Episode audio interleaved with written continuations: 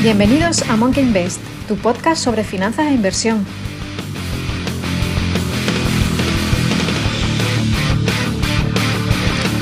Muy buenas a todos, eh, ¿qué tal?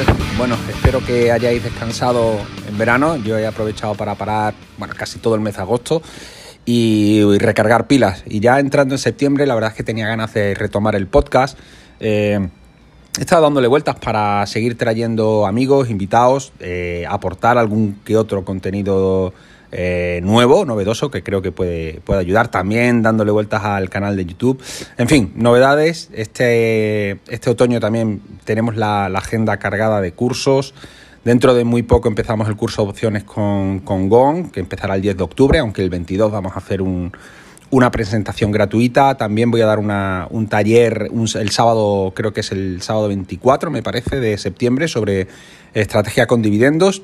Habrá una tercera edición del taller de valoración. Ahora mismo estamos en mitad de la segunda edición.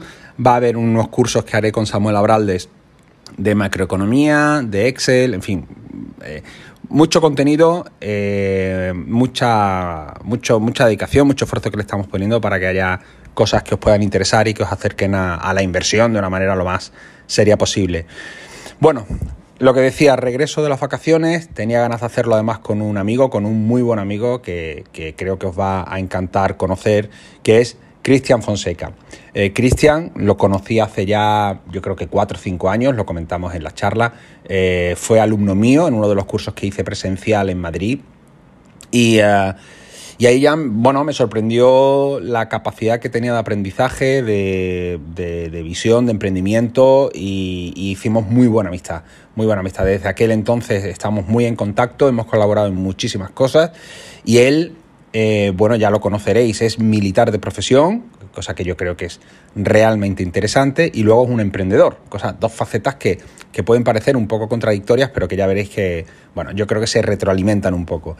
Y, um, y bueno, ahora mismo está Cristian, como luego explicará, muy, muy, muy metido en el mundo de las criptos, también del emprendimiento, de la inversión, tiene, tiene un proyecto precisamente sobre criptos y análisis de proyectos criptos muy interesantes, del que habla un poquito al final.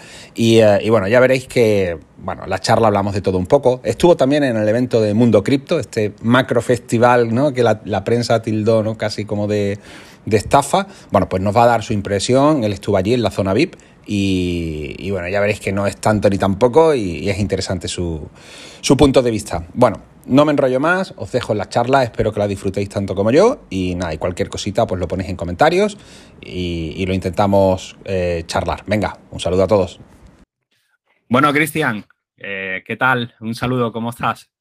Pues muy bien, la verdad, contento de la invitación, sobre todo porque, bueno, pues desde hace ya bastante tiempo que te conozco y nunca hemos tenido, eh, siempre hemos estado en mis redes y, y no en las tuyas, entonces, bueno, pues esta primera vez que me has invitado y que, bueno, me has invitado otras veces, pero, pero siempre por una u otra razón al final no, no coincidíamos, ¿no? Entonces, nada, por eso contento, a ver qué, qué podemos aportar.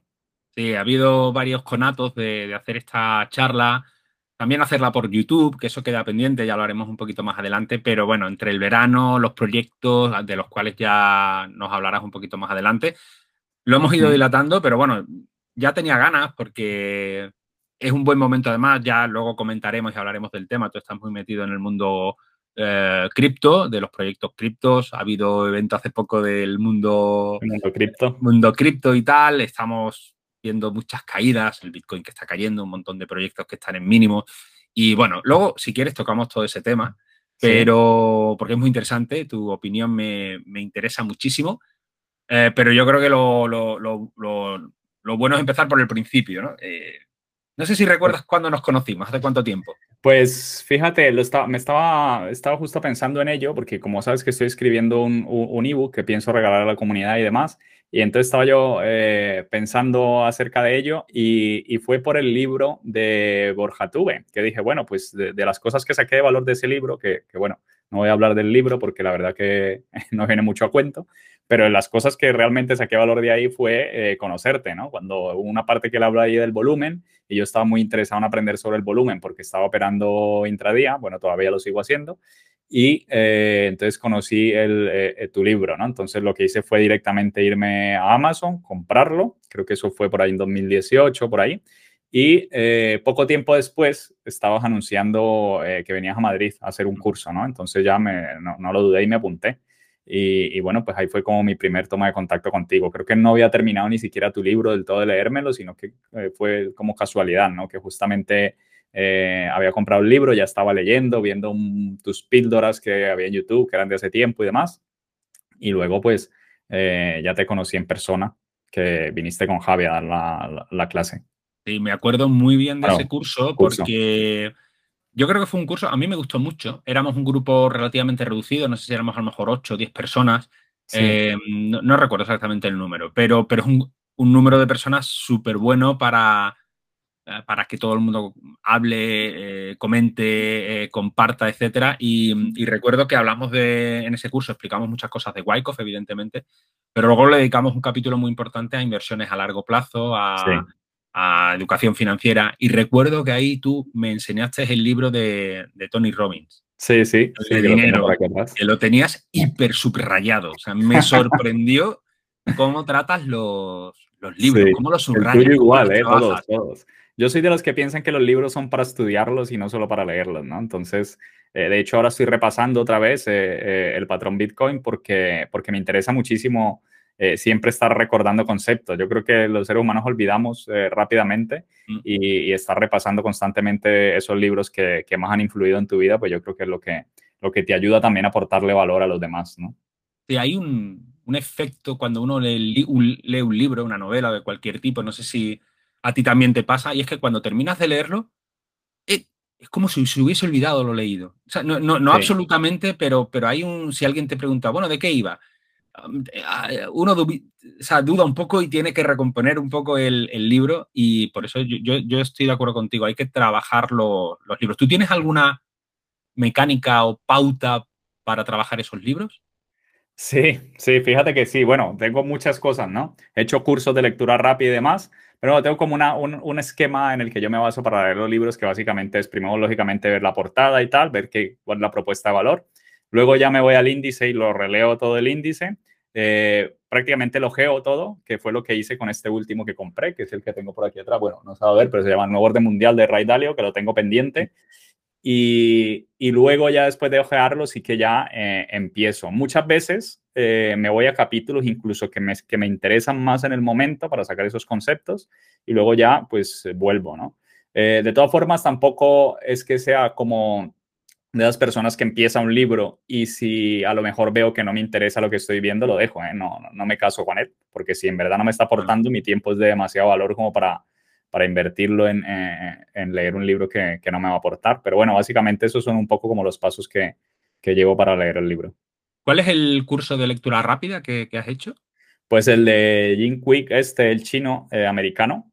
Ah, no lo conozco. No, a él no. Sí, es uno, bueno, uno muy famoso que hay, lo hice hace tiempo ya, además, el, el libro, porque está muy interesado, el, perdón, el curso, porque está muy interesado en, en leer cuanto más mejor. Aún así, eh, siempre me decanto por, por, por, ser como más tranquilo y más bien absorber los conocimientos y más bien el curso no es de lectura rápido, sino de lectura inteligente, ¿no? Mm. Se, se, enfoca o, o, enfatiza mucho en, en irse a lo, a lo, que realmente es importante del libro, ¿no? Porque sí que dice, ¿no? Los, los autores en las editoriales les, les, suelen decir que, que, bueno, que tienen que hacer no sé cuántas páginas y demás, ¿no? Entonces muchas veces eh, se enrollan y, y, en verdad pues eh, el valor está resumido a lo mejor en unas cuantas páginas. Y por eso es que siempre coloco yo como pegatinas ahí y es destacando pues de tal página esto o de tal párrafo eh, y entonces voy subrayando. De hecho también tengo por aquí unos rotuladores que los tengo así con colorines y tal, que me gustan mucho los colorines y uno los tengo pues para las frases, otros los tengo pues para para los conceptos, para contenido a veces también, ¿no? Como somos creadores de contenido, pues entonces, mira, esto me sirve a mí para contenido, entonces lo subrayo. Y entonces, bueno, pues así me gusta como, como ordenarme. Mm. Yo, yo ahí en, en el método para, para, leer un libro y sacar realmente y quedarme con lo importante, eh, un método que he encontrado que a mí me funciona es preparar ese libro como para dar una clase y pasarlo a diapositivas.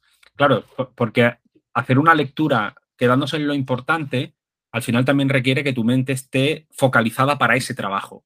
Y, yo he encontrado que la mejor manera para que de manera totalmente automática e intuitiva mi mente ya eh, capte lo, importante y, extraiga lo importante es eh, hacer ese trabajo de preparar la diapositiva o la clase. Entonces voy como mucho más rápido, lo organizo, lo estructuro y es una manera tal. Eso me requiere dos lecturas. Una lectura más o menos rápida del libro, subrayando, y luego la traslación a la clase, la que imparto, que de hecho en, muchas de mis formaciones al final lo que hacemos es coger un buen libro y lo desgranamos hasta, no, casi página a página, pero, pero, pero sí de manera muy profunda, incluso de una manera crítica y tal. Y es la mejor manera que yo he encontrado para aprovechar un libro en su, esencia, en todo su detalle. El, que enseña, el que enseña aprende dos veces, dicen, ¿no? Entonces, eh, yo creo que esa, esa, es la, clave. De hecho, es lo que estoy haciendo con el tuyo, que el otro día que hablábamos te compartí algunas imágenes que he sacado que son mis, mis apuntes realmente, ¿no? Entonces los cogí, hice diapositivas y como, como pienso también ilustrarlas en el, en el ebook y demás, pues entonces eh, eso me ha ayudado a mí a refrescar conceptos y cosas que a lo mejor pues se te van olvidando, pues eso eh, te sirve también para ello. Y eh, ese, ese libro, además, que, que, vi que tenía subrayado, que era el de dinero, de Tony Robbins, que por cierto, te lo veo ahí detrás en tu librería. Tienes buenos libros ahí en tu librería, también, también el mío. Pero, no, perdón, el, mío no lo tiene. Ah, el mío no lo tienes, tienes el de Master de Market. Sí, no, está aquí porque todavía lo estoy, porque de ahí estoy, estoy sacando información para... Es que dentro de mi ebook hay mi resumen personal de, eh, de, de, lo que yo uso de Wyckoff, ¿no? Entonces, claro, por eso lo tengo aquí, porque estoy eh, sacando todavía información de él. Tiene, por cierto, tienes ahí unos libros que yo creo que te definen bastante. Tienes El patrón Bitcoin, dinero, Master de Márquez, eh, Ethereum, que no sé el título de arriba, no lo leo bien, pero parece un libro bastante tocho. Domina Ethereum. Ese es de Gavin Wood, que es el creador de Polkadot. Y, y de, de, este Andreas uh, Antopoulos, no sé si lo conoces, tiene un libro muy interesante también para el tema cripto que se llama eh, El Internet del Dinero. Yo creo que es el curso, perdón, el, bueno, tiene un curso también, pero es el libro que, a mí más me ha gustado de, de, Bitcoin, ¿no? Porque yo creo que es la persona que más ha divulgado sobre Bitcoin, porque Bitcoin en realidad, pues no hay nadie detrás del proyecto de Bitcoin. Entonces, si, si queremos buscar a alguien, eh, a alguien que, que, haya como detrás del movimiento este de Bitcoin, es él. Es un gran, y la, pena es que casi todo está en inglés, ¿no? Entonces, pues muchas personas del mundo habla hispana no, no, no, lo conocen. Entonces, bueno, pues por eso está un poco ahí como apartado. Pero yo creo que es un libro muy interesante, ya que, ya que lo mencionas y no lo tengo ahí. Se llama, se llama eso, el, el, dinero, el, ¿cómo es? El, el, Internet del dinero. El Internet del dinero. Ah, pues ese no lo conocía. Estoy leyéndome ahora la filosofía del Bitcoin, me parece que se llama. Sí, ese no lo conozco. Eh, Sí, es, un, libro bastante corto, son, en Kindle lo tengo, eh, La filosofía del Bitcoin. Y, eh, y bueno, eh, tiene, tiene buena pinta. Tengo la sensación de, mm, a raíz de un, de un vídeo de Mark Vidal que vi ayer, es de Álvaro, Álvaro de María. Mm. pero bueno, ahí lo dejo. Cuando me lo termine, lo, podemos hacer también otro directo de este estilo, otro podcast y lo, comentamos. Pero lo que te comentaba del libro de Tony Robbins, a mí me... Fíjate que yo tenía cierto prejuicio con Tony Robbins y cuando vi el libro, antes de, conocerte a ti y de ver que tú lo habías leído y subrayado, etcétera, tenía cierto prejuicio por, su contenido, ¿no? Porque Tony Robbins, yo es la sensación que tenía es que era un gran motivador, un gran coach. Mm, y claro, no sabía hasta qué punto podía tratar el tema de la inversión de una manera, bueno, bien rigurosa, etcétera. Eh, y, estuve ojeando tu libro allí en, mitad de la clase y, ya me llamó la atención que tenía bastante buena pinta. De hecho, luego ya me lo compré, me lo leí, lo subrayé y lo preparé para clases. De hecho, uno de, los, de mis talleres del club de inversión, de inversión le dedicamos cuatro o cinco sesiones de casi dos horas. O sea, lo tratamos de una manera muy profunda y, me gustó mucho. Es cierto es, estoy de acuerdo contigo, que ese mismo libro se podría haber hecho en un tercio de, el contenido. Porque tiene también mucha, mucha paja, ¿no? En el sentido de que, bueno, Exactamente. recrea, también tiene mucho de, motivacional, que, bueno, que también es interesante. Y, pero, pero trata, trata muy bien la inversión a largo plazo, estrategias muy conocidas, ha, popularizado la, cartera de Ray Dalio de, hmm. All Weather. Para mí fue muy importante ese libro porque primero me acercó al mundo del largo plazo, ¿no? Que yo estaba muy metido en, el tema del trading. Luego ya al estar contigo allí en el curso y con, y con Javi y demás, eh, se despertó más aún mi interés por el tema del largo plazo. Y aparte de eso, yo no conocía a Tony Robbins, sino que yo estaba muy interesado por todo el nicho del dinero. Pero por medio de ese libro conocí a Tony Robbins y luego eso ya me llevó a otros libros, entonces ya me conectó con el desarrollo personal, me ayudó en todo el tema del psicotrading, que es algo que justamente estaba escribiendo ahora, porque, bueno, siempre yo creo que la mayoría de gurús del trading lo que hacen es que, eh, pues, te, te, te enseñan una estrategia, su método, ¿no? y luego, si no te salen las cosas, pues al final te dicen que, es culpa de, tu psicología, ¿no? Entonces, eh, yo creo que es una parte importante que, que, hay que trabajar ahí y eh, yo creo que la mejor manera de hacerlo es trabajar su desarrollo, o sea, el desarrollo personal de cada uno, ¿no? Y entonces ahí me metí mucho, de, mucho, o me metí muy de lleno en todo el tema de desarrollo personal y empecé pues por el más grande que es, que es Tony Robbins, ¿no? Pero bueno, yendo un poco al principio, porque la idea era empezar un poco de, de tus orígenes, ¿no? De, Porque tú vives, tú vives en España, pero no eres español de nacimiento. No, soy colombiano, nací en Colombia. Eh, bueno, soy, tengo 37 años ahora y eh, me vine a España con 19 años. Pero me vine motivado por, por entrar al ejército, porque mi madre estaba ya aquí en España, ya trabajaba aquí en España, migrante normal. Y eh, bueno, pues yo tenía dos opciones, o quedarme en Colombia, eh, hacer una carrera, en este caso estaba, estaba había empezado, eh, allí en Colombia se le llama informática, ¿no? Bueno, pues informática para que nos entendamos aquí también, ¿no? ingeniería informática y pues no, no, no, me encajaba del todo. Entré a hacer administración de empresas, que siempre me veo muy, muy atraído y todavía me sigo viendo atraído por el tema del emprendimiento. Y luego ya decidí venirme porque pues, me gustaba el tema del ejército, que fue lo que me, me, propuso mi madre, ¿no? Entonces ya me vine y entré directamente al ejército y prácticamente desde que llegué en 2005 eh, estoy en el ejército. Ahí pues poco a poco eh, fui ascendiendo. He tenido la oportunidad de estar y de ver el mundo desde otro punto de vista, porque he estado en Kosovo, en 2008 estuve en Kosovo de misión, allí en, en los Balcanes. Eh, vi mucha pobreza, vi, bueno, pues culturas diferentes que a lo mejor otras personas no tienen esa oportunidad y entonces pues tienen una visión diferente de, de, esa parte del mundo, ¿no? Eh, tuve la oportunidad de estar en Afganistán también, que fueron las misiones más duras que me ha tocado y, bueno, pues eh, estaba en infantería y a partir de ahí pues ya entré a la academia, ya ascendí a su oficial y entré a helicópteros, a helicópteros. Y luego en helicópteros pues he tenido la oportunidad de conocer un mundo diferente de, del ejército, pero no tiene prácticamente nada que ver, ¿no? Porque estás en vuelo casi siempre y las misiones son diferentes. Y en 2020, en plena pandemia, tuve la oportunidad de volver de misión y fui a, Irak, ¿no? También me dio otra, otra perspectiva ya del mundo, ya con una idea, con las ideas un poquito más claras en mi cabeza y, y entendiendo un poquito más de cómo va el mundo, pues te ayuda a entender más. Y yo siempre lo llevo al mundo, tanto el desarrollo personal como el tema de las inversiones, ¿no? Y me di cuenta de muchas cosas allí que, que bueno, que da para otro podcast, pero que, que bueno, eh, allí al fin y al cabo estamos con el ejército americano, ¿no? De eso probablemente no puedo hablar mucho, lo estamos con, estaba con el ejército americano y entonces ves, pues bueno, eh, en real, los intereses reales que hay eh, en ese país en concreto, en Irak y entonces pues te ayuda a entender muchas cosas de las que pasan. Pero, pero bueno, un poco eso es como mi resumen eh, profesional dentro del ejército. ¿Y, qué dirías tú que te que sacas más de, de, tu experiencia profesional dentro del ejército? Porque es un trabajo bastante particular. te enfrentas a situaciones realmente complicadas que, bueno, que el más común de, los de las personas normales no, no lo entendería, ¿no? Y lo que tú decías, te, te, abre la forma de ver el mundo, pero ¿en qué sentido? ¿Positivo en torno a las inversiones o, al emprendimiento? ¿Te quita los miedos? O Mira, sí, a nivel personal te ayuda a valorar un poquito más la vida, ¿no? Te ayuda a valorar un poquito más la vida.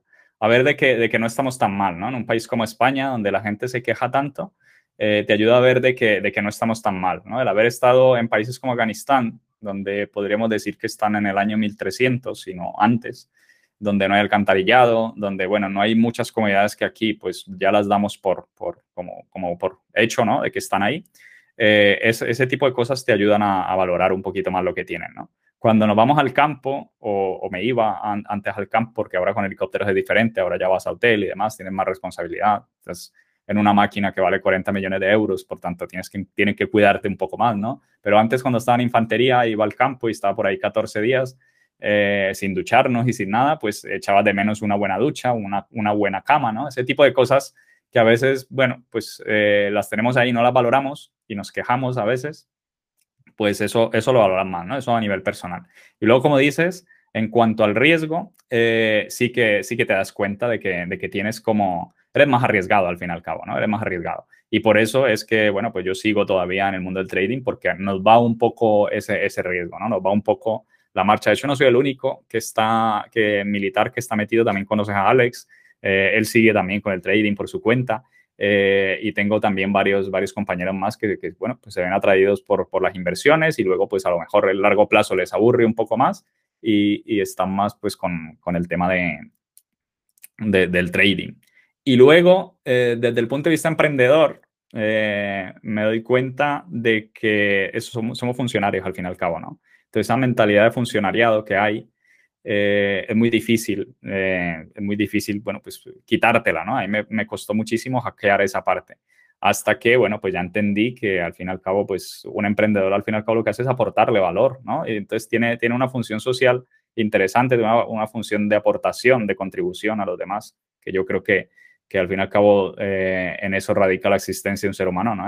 En, qué va a pasar o qué va a ser de ti cuando te vayas de aquí, qué habrás hecho, ¿no? Por, por otras personas no simplemente haber vivido para ti, sino bueno, pues para aportarle valor también a, a otras personas.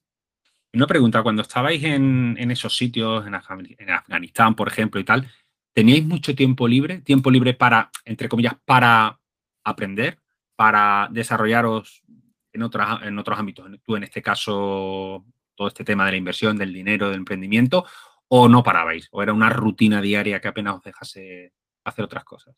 Hay un poco de todo, pero eh, sí, sí que tenemos tiempo libre, ¿no? Ahora en, eh, en esta última misión que tuve en Irak, eh, fue cuando empecé a formarme en criptos justo en 2020 eh, y fue justo por, por eso, porque tenía tiempo, ¿no? Porque tenía tiempo allí y por, ah, no quiere decir que no trabajáramos, lo que pasa es que eh, por normativa podemos volar ciertas horas, ¿no? Yo trabajaba volando. Entonces, o al menos estaba haciendo eso allí en Irak, que era volar prácticamente todo el tiempo. Entonces, claro, el resto del tiempo eh, estaba libre pues para hacer deporte y luego pues el calor en, en, Irak no es el mismo que tenemos aquí en España, que aquí nos quejamos de 40 grados, pero aún así puedes salir, ¿no? Allí son 50 grados y es que no puedes salir.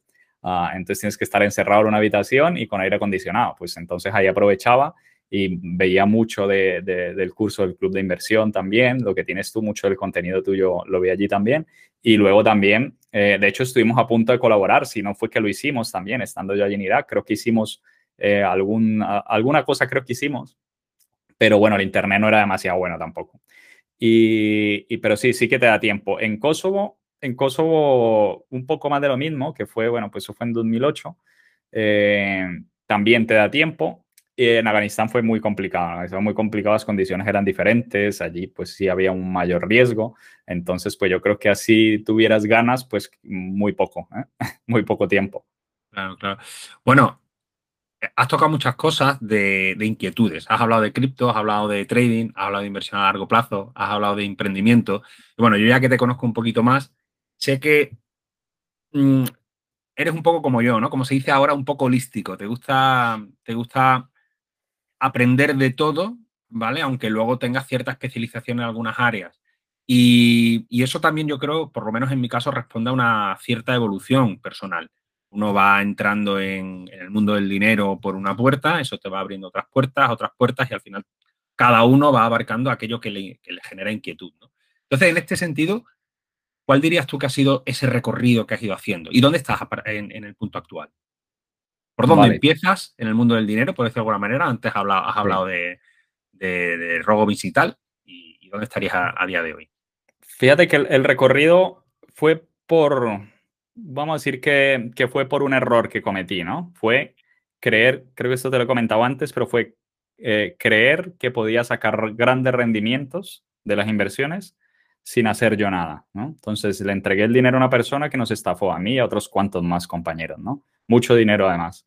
Entonces eso eh, ya me saltó a mí una alarma de la falta de educación financiera. Ahí fue cuando empecé a interesarme por la educación financiera, como la persona esta que se, que se supone que nos iba a dar grandes rentabilidades, supuestamente lo hacía en el mundo del trading. Bueno, a mí me causó curiosidad eh, esa palabra y fue cuando empecé a investigarlo acerca del trading y pues me empezó a, gustar todo aquello. Y entonces ahí fue, fui enlazando un poco eh, todo eso, ¿no? Ahí ya conocí pues eh, el mundo del trading.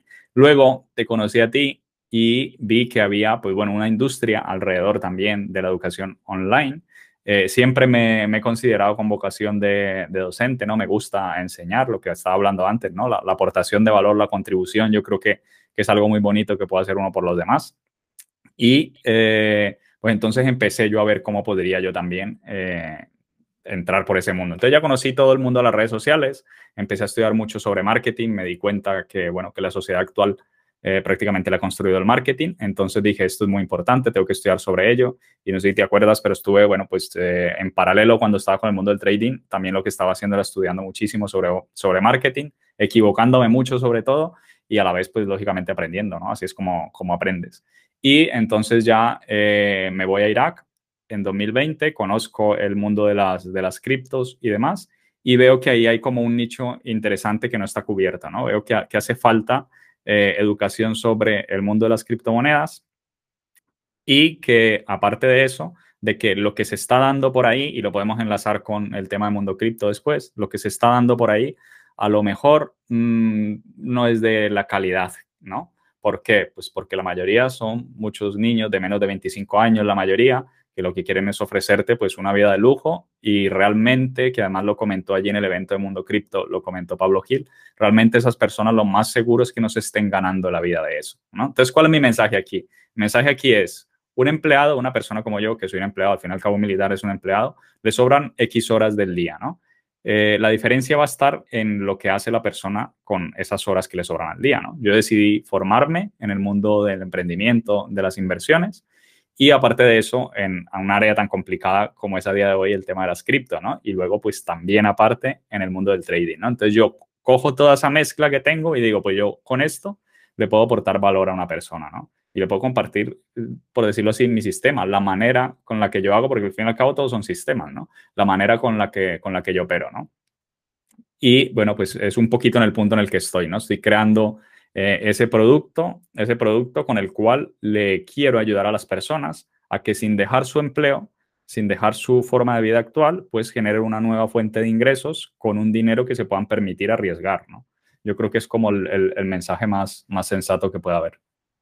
Y una pregunta, con el tema de las criptos, ¿no? Que ya has abierto este melón, ¿no? Que es un tema importante, además el, el evento del mundo cripto, que ha sido muy mediático en, España, con muchísima polémica detrás. Pero antes de entrar en ese, en ese tema, que me, interesa tu opinión, y sobre todo sobre ciertos sus aspectos del evento, y es, ¿por qué triunfa el, concepto de cripto en, en gente tan joven? Es decir, si yo fuese un diseñador, planificador social, y tuviese que desarrollar eh, un, elemento de marketing de atracción que, seduzca a personas de entre 16 y 25 años, en principio plantear algo relativamente complejo como el mundo cripto, digo desde, desde igual ya de la posición de un boomer, como soy yo, ¿no? Pero con un montón de términos nuevos, con una tecnología detrás compleja, compleja que luego se puede aprender y tal, ¿no? Pero aparentemente compleja. ¿Por qué de repente aparece eso nuevo y seduce a un montón de gente joven en legión. En cambio, la inversión más tradicional, que también puede ser intradía con futuros, con índices, con opciones financieras, también inversión en empresas, ¿no? Que hay empresas que son brutales, ¿no? Google, Facebook, no digo que eso esté apartado, ¿no? Pero tengo la sensación de que el público joven de pronto ha encontrado en, el mundo cripto una atracción, un interés mm. eh, que a mí me sorprende. Desde el punto de vista de marketing, digo, joder, si es complejo es un, tema donde tienes que, tienes que aprender cosas, como de pronto. Otra cosa es que luego lo aprendan bien o no lo aprendan bien. Pero ¿qué elemento tiene para que sea tan seductor para, la gente joven? No sé, si, si tienes respuesta a eso. Sí, no, yo creo que sí, además no, es muy complicada. Eh, la respuesta simplemente es que las altas rentabilidades que se pueden obtener en cripto debido a su alta volatilidad no es la que pueden obtener ni invirtiendo en empresas como Tesla o en, empresas tecnológicas de las, de las más volátiles ¿no? que, puedan existir.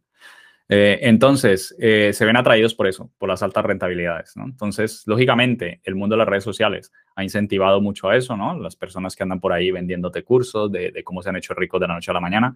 Y no decir que no hayan personas que lo hayan hecho y gente muy joven, gente muy joven, como por ejemplo eh, Manita One, ¿no? El, el de Mundo Cripto, que, fue, de hecho yo lo conocí a él por Cardano, ¿no? Él era de los, más, de los que más hablaba de Cardano cuando Cardano no apenas estaba saliendo, entonces muchas personas que le hicieron caso a él, ¿no? compraron Cardano pues muy abajo y luego consiguieron venderlo cuando estaba arriba, ganar, ganaron muchísimo dinero. Entonces, claro, estos, estos pequeños eh, casos de éxito, al fin y al cabo, tienen mucha visibilidad y luego la facilidad que tienen las criptos a la hora de entrar, ¿no? Entonces, al ser un mercado no regulado, eh, allí en el evento lo hablaban, eh, al ser un mercado no regulado, pues hay mucha facilidad de entrar. Por ejemplo, con un correo electrónico ya puedes comprar criptomonedas, básicamente. Entonces, eh, cada vez se está regulando más, sí que es verdad, cada vez está, por ejemplo, estamos viendo instituciones como Binance, que cada vez pues, lo están colocando más complicado, sobre todo aquí en España, pero sí que es verdad que yo creo que es que la, la descentralización eh, hace mucho ahí. Y luego, pues esas grandes rentabilidades, ¿no? Son eh, mini empresas. Luego, si quieres, hablamos de cómo es que podemos eh, analizar un, un, proyecto cripto, pero son, bueno, pues pequeñas startups, al fin y al cabo. Y entonces, el hecho de, de invertir en ellas en sus inicios, a no ser de que sea una mala, ¿no? Cuando hay eso, esas subidas y todo esto que pasó con el COVID y demás, pues todo eso también impulsó, porque es que la gran cantidad, o sea, se ha hecho muy, muy famoso cripto se ha hecho muy famoso, todo el mundo cripto se ha hecho famoso a raíz de lo que pasó después de la pandemia, ¿no? Después de esa inyección de capital, que no sé si lo hablábamos el otro día, pero fue cuando empezó a haber paridad o empezó a haber esa correlación positiva entre eh, el, mundo institucional o lo que es eh, el Nasdaq y lo que es también el SP500 y el, el, gráfico de Bitcoin, ¿no? Ahí fue cuando empezó a entrar todo ese capital. Y entonces, claro, la gente que decía, ¿qué hago? ¿Me compro una acción como Tesla? Eh, que es muy cara y que a lo mejor pues eh, la forma de entrar ahí es un poco más complicado, tengo que ponerme en contacto con un broker, esto, lo otro, o me abro una cuenta en una chain que a veces con un correo electrónico vale y con una tarjeta de crédito compro, compro en un momento clave y luego pues a lo mejor me salgo en otro momento clave y luego salgo por ahí por las redes sociales diciendo que bueno, que me he vuelto rico, que he ganado mucho dinero y que te voy a enseñar cómo lo he hecho, ¿no? Entonces yo creo que es un poquito como la, el marketing eh, malo, por decirlo así, que tienen las, las criptomonedas. Sí, no, a ver, eh, es verdad que las rentabilidades que se han visto en criptomonedas eh, no, no, se ven en bolsa. Eh, te tienes que apalancar muchísimo en un futuro, lo que sea, pero ni siquiera, ¿no? revalorizaciones, bueno, todos conocemos el Bitcoin y otras más pequeñas. Claro, el Bitcoin, Bitcoin está ya a unos precios, igual la, el retorno ya no es como los primeros años, ¿no? Pero hay otras nuevas que salen que de pronto te hablan de 2.000, 3.000, 5.000 por ciento, ¿no? Y, claro, alguien que mete 200 euros, pues igual eso sí que se le va un dinero importante. El otro día leí, de todas maneras, que en un artículo de prensa, que yo también en la prensa me la, me la creo a la media, pero que el 70, actualmente el 70% de la gente que había invertido en criptos estaba en pérdidas. O sea, actualmente a los precios medios que hay, eh, el 70% ahora mismo mm, tiene pérdidas latentes, se hayan materializado o, no, no, O sea que em, es, curioso porque se ha entrado en un momento de euforia. Lo que se habla con Wyckoff de procesos de acumulación y distribución y cómo las emociones influyen en, esos momentos en los que los inversores actúan suele estar inversamente proporcional a lo que, a lo que hay que hacer. ¿no? Es decir, en momentos de pánico es cuando hay que comprar y es cuando la gente vende, y en momentos de euforia es cuando la gente, hay que vender y la, gente compra. es lo que ha pasado con, las criptos, y así se ha quedado enganchada muchísima gente. Sí. Yo, yo venía... de las acciones también, ¿eh? En el Nasdaq. También. yo voy en pérdidas también con, con, con algunas acciones. Entonces, eh, con cripto menos, porque me supe salir en muchas, pero también, lógicamente. Entonces, yo creo que ahora mismo, eh, al estar el mercado tan bajo como está y, sigue a la baja, los que hayan entrado en 2020, por supuesto, pues ahora mismo estarán, o en 2021, ahora mismo estarán en pérdidas todos, pero en, la bolsa normal y luego en cripto muchísimo más, porque ahí lo vemos, ¿no? Si el Nasdaq cae un, un 10%, Bitcoin cae un 20% o, algo más, ¿no? Entonces, bueno, pues... Sí, eso, ese, es un tema que quiero tocar luego, ¿no? La, la correlación que hay con el mercado de renta variable, con los activos de riesgo y por lo tanto el Bitcoin, mm, mm, ¿cómo, cómo, crees que debería comportarse si realmente eh, cumpliese la función que se le espera de él?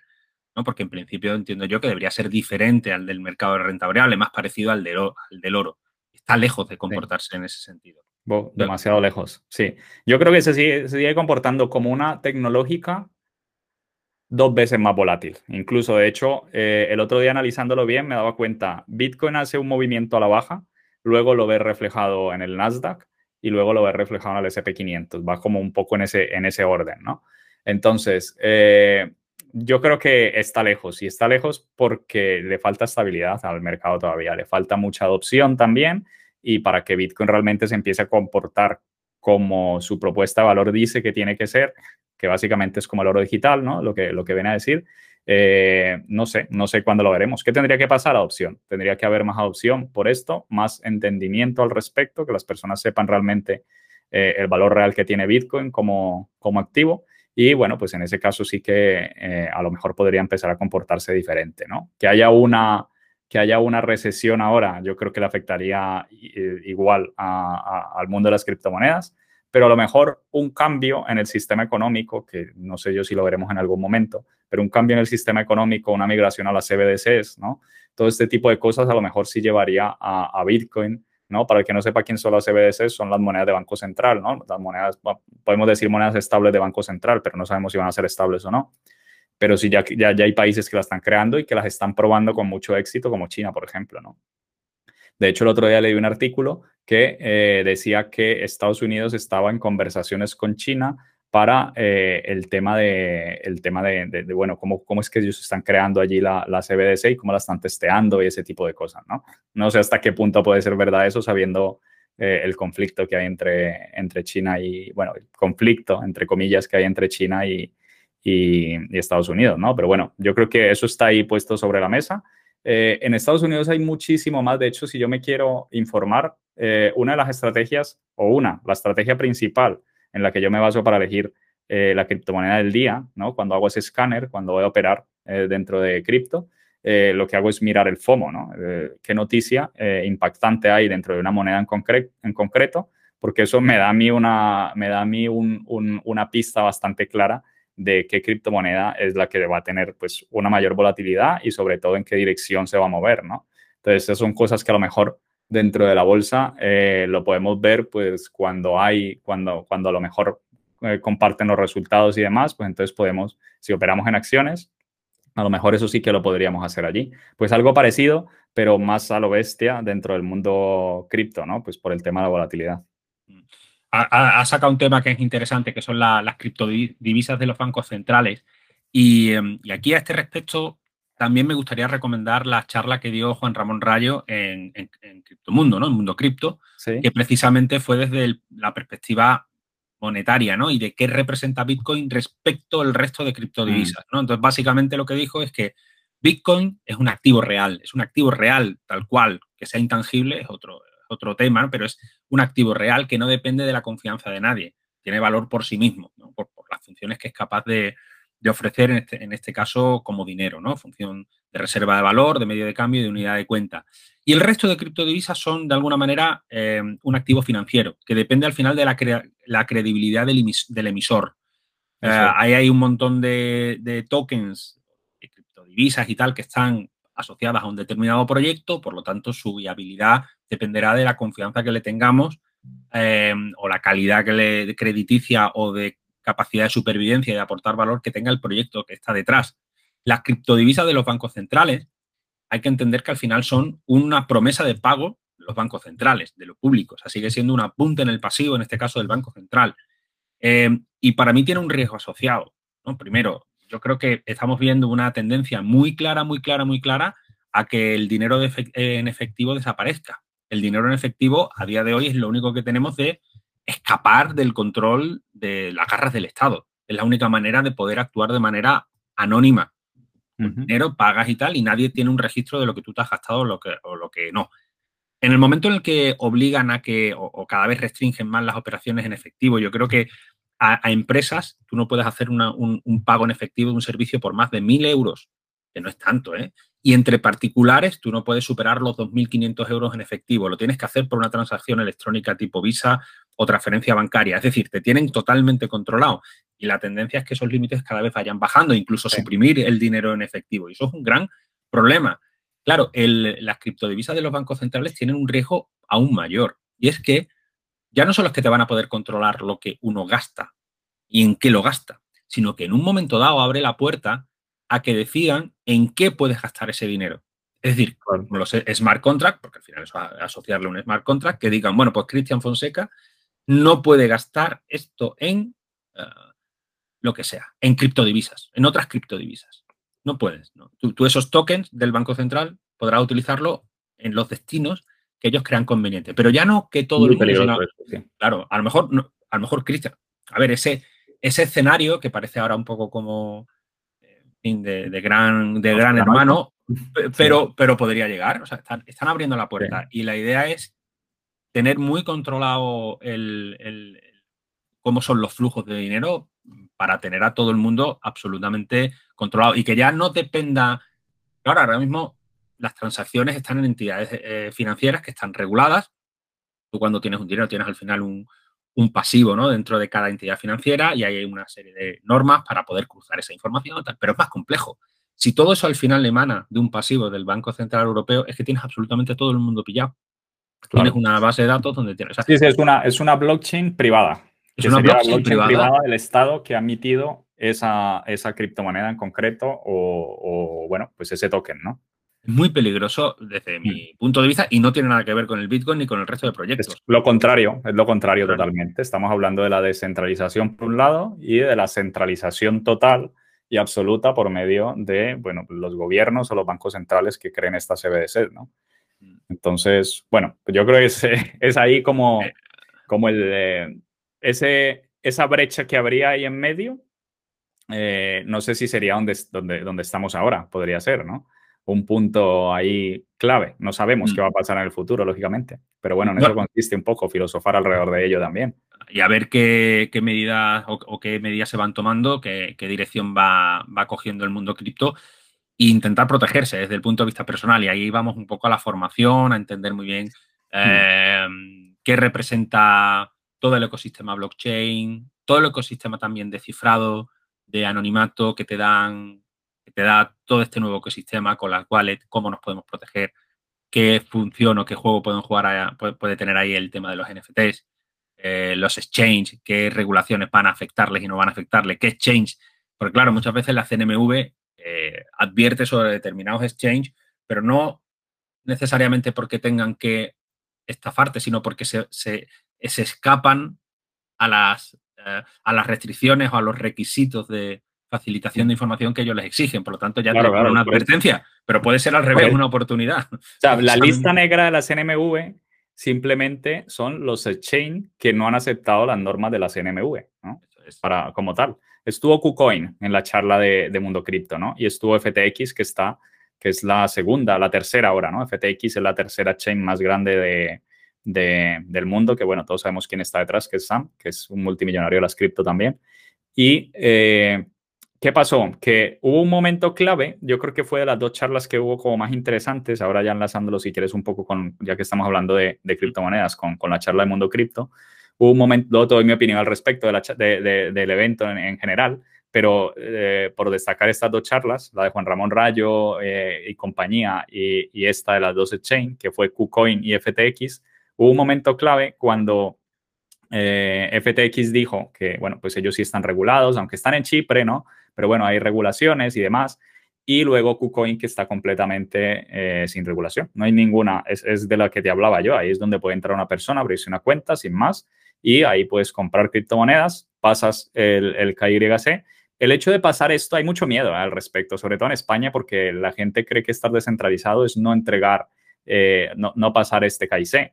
¿Qué pasa? Que entregando este KIC, eh, tú le estás dando los datos a, a, KuCoin, por ejemplo, pero KuCoin no está regulado en España. En el momento en el que se regule en España eh, y a partir de, que pase todo, pase un tiempo después y demás, ahí es cuando ya pueden entregar tus datos. A ti te va a dar tiempo a salirte de esa chain si quieres, que es lo que está pasando ahora con Binance en España, ¿no? que es, eh, Binance está regulando aquí en España o se ha regulado ya aquí en España, pues entonces ahora mismo para los españoles muy seguramente que quieran estar descentralizados, no es muy interesante Binance, pero siguen habiendo otras, otras exchange, ¿no? Entonces, eh, el KIC, bueno, pues te lo piden para, para comprar criptomonedas, ¿dar?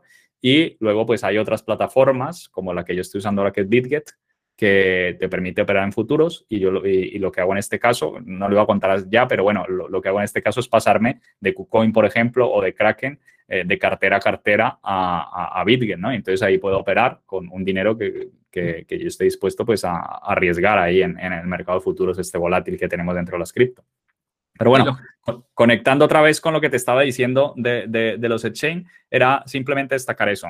Por un lado están los regulados y entonces se notó el ambiente que había de las 7.500 personas que habían ahí, eh, que pues no, no, les gustaba nada. Y luego está el no regulado. Cuando habló KuCoin y dijo, no, yo no tengo regulación ninguna. Eh, lo dijo abiertamente, pues todo el mundo se levantó de la silla aplaudiendo, tal, no sé qué, como que hay ese apoyo todavía, o no sé si es por lo conflictivo que fue ese evento, eh, con respecto a la CNMV, ¿no? Eh, por toda la, todo, lo, todo lo que levantó a, su alrededor, que seguramente estaban por ahí los inspectores o lo que sea. Pero bueno, se, se notó, ¿no? Que, que, la gente como que sí, sí que había gente que entendía y que está, pues, eh, a favor de, de, la no regulación. Em, bueno, con, con, respecto a la KYC, con la, con la necesidad de dar tus datos personales cuando te abres una cuenta y tal, Sí, yo estoy de acuerdo contigo. Al final es una información que también lo que hacen es para proteger a la propia entidad y que solo se van a facilitar en el caso de que haya una investigación judicial en el que requieran alguna entidad, que no siempre además va a ser fácil requerir esa información. Y bueno, si tú has hecho un hecho delictivo que se está investigando, desde un juez y tal, pues entonces sí, ahí podrían en un momento dado pedir tu información y llegar y tal. Pero, a ver, hay siempre un porcentaje de gente mala que eso sí, pues le tendrán que tener miedo a las KYC porque van a delinquir el 95% de la población, que, no es delincuente, no debe tenerle mayor problema. El 95% de la, de la, población que igual lo que quiere es simplemente proteger su patrimonio o de intentar aprovecharse para aumentar su patrimonio con, este tipo de, inversiones. ¿no? En principio, no se le ha de tener ningún miedo especial a esta información de KYC que uno da, porque eso no se cruza con Hacienda ni lo está viendo mm. un si no está conectado, Y el exchange, eso es, si el exchange en concreto en el que estás comprando no está conectado con tu, con tu país, ¿no? Porque puede ser que nos escuchen personas de, de, otros países, ¿no? Entonces, eh, si están interesados en la descentralización, informarse que el exchange en el que yo voy a operar, mi exchange de confianza, primero, entrar a una plataforma tan sencilla como CoinMarketCap y mirar el volumen de negociación que hay ahí dentro eh, o la capitalización de mercado que hay y luego, pues ya mirar a ver si está regulado dentro de mi país, ¿no? Entonces, si está regulado dentro de mi país, y yo no quiero que, el, que, me cobren impuestos por ello o, lo que sea, pues simplemente elegir otro que, que, que sí lo pueda hacer y ya está. Bueno, tema mundo cripto. A ver, pongo en contexto al, que no, hayan, no se haya enterado de, esta polémica en España, ¿no? Pero bueno, hace una, semana o diez días, no lo sé exactamente, eh, salta la noticia de que eh, Mundo Cripto, que ahora nos hablarás, que es una, es una empresa principalmente de formación, con sede en, las Islas Canarias, creo, y va a organizar un macroevento de criptos en Madrid, en el Winking Center, que ahí caben un montón de gente, de hecho se hablaba y han ido 7.000 personas, lo cual es una auténtica barbaridad. Claro, empezó a saltar la, polémica en cuanto la prensa eh, empezó a atacar de manera muy directa el evento, diciendo que ahí pues, se iban a dar recomendaciones de inversión, que eso era una estafa, que las criptomonedas eran, en fin, casino, etcétera, etcétera.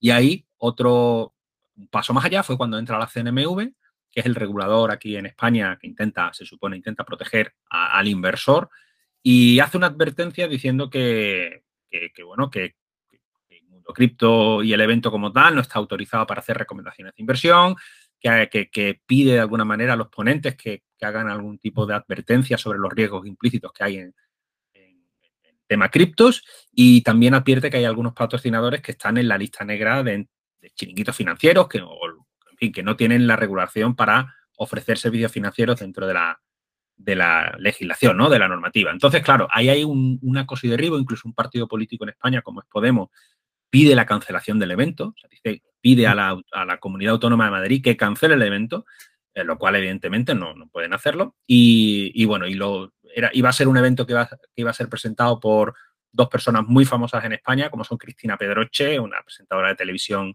hiper conocida, y Jorge Fernández, que también es presentador de televisión y tiene un programa, etcétera. Y bueno, tal fue la presión que se fueron, que ellos dijeron que no lo iban a hacer.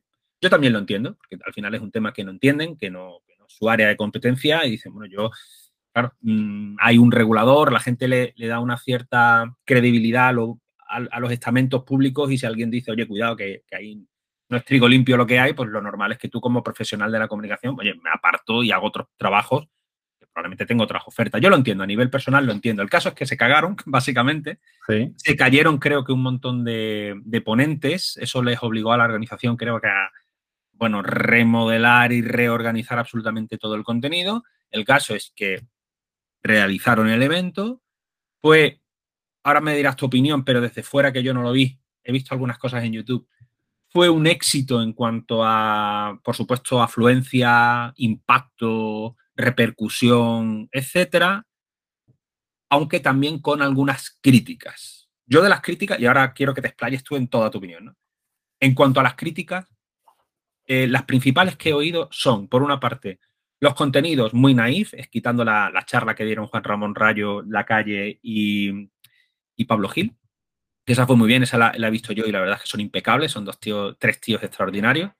Em, pero esos contenidos nada formativos, mucho infantilismo con la Kiss Cam, con cosas que no venían a cuento, creo que salió un mago, los presentadores no estuvieron a la altura. Y la crítica más dura que yo he escuchado es que realmente lo que quería hacer ahí Mundo Cripto era presentar su metaverso, de un metaverso en el que iba a haber una formación vinculada al metaverso y que se iba a poder contratar con un token que iban ellos a sacar y querían pumpear allí mismo en, el, en, el, en el, evento. Y, ese era su objetivo principal. Claro, cuando vieron que la CNMU se puso ahí, dijeron, cuidado, porque esto ya sí que se puede entender como recomendación de inversión. Vamos a sacar una criptomoneda eh, y de alguna manera la estamos publicitando. Y aquí ya nos podemos meter en un, en un lío muy gordo. Entonces regularon se recularon, se echaron para atrás, se asustaron y cambiaron el mensaje del evento a una cosa más, pues, más formativa, de información, de la comunidad cripto, etcétera, etcétera. Bueno, dicho esta introducción, para que la gente más o menos sepa de qué va el tema, igual me, he equivocado en, algún, en alguno de los apuntes que he hecho, pero ahora tú estuviste allí. Cuéntanos. Sí, bueno, voy a, voy a explicarlo primero desde el punto de vista del marketing, ¿no? Porque esto fue puro marketing al fin y al cabo. Entonces, eh, antes hablábamos de, por qué eh, las personas jóvenes se ven atraídas al mundo de las criptomonedas y no es otra cosa más que porque está mucho en las redes sociales, ¿no? Entonces, eh, el hecho de que hayan asistido estas 7.500 personas dice mucho de, de, todo el trabajo de marketing que hay detrás. Esto era un lanzamiento en toda regla. Esto era un lanzamiento como el lanzamiento de un producto cualquiera, cuando se crea un webinar, das valor y luego al final presentas tu producto, era un lanzamiento. Y el lanzamiento que pretendían hacer ellos es una dinámica además muy interesante, me pareció, una iniciativa muy interesante por parte de Mundo Cripto, que es un, eh, una, academia, una academia, vamos a llamarlo así, en el metaverso, que viene a traer el nuevo concepto de lo que es lear to earn, ¿no? O sea, gana dinero mientras, o gana tokens mientras estudias, ¿no? Yo es un concepto bastante interesante, de hecho creo que todavía no lo hay, estaba buscando por ahí a ver si había algo parecido, eh, por lo menos que haya tenido éxito, no, no lo hay, ¿no? Eh, sí que creo, fue la sensación que me dio, yo creo que acertaste muchísimo, fue la sensación que me dio que ellos querían presentar su token, pero lógicamente eso sí que sería recomendación de inversión, porque eh, luego veremos cómo se debe analizar un proyecto, pero básicamente una de, la parte que, una de las partes que hay que analizar de un proyecto son los tokenomics. Y los tokenomics, pues básicamente es ver la utilidad de esa moneda, en qué te van a pagar ellos, si no, te van a pagar en su criptomoneda.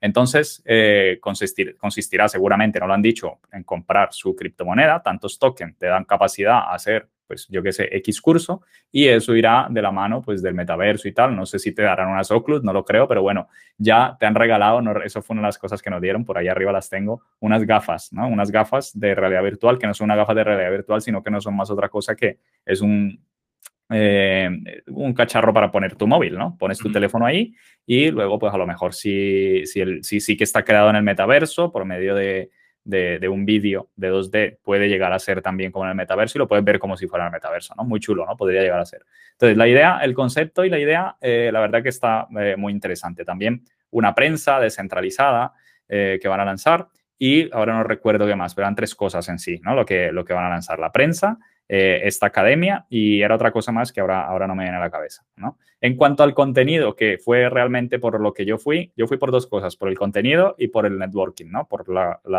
la posibilidad de conocer a personas allí que, que, realmente pues podrías hacer negocios o lo que sea de, de toda esta industria cripto aquí en, en, España.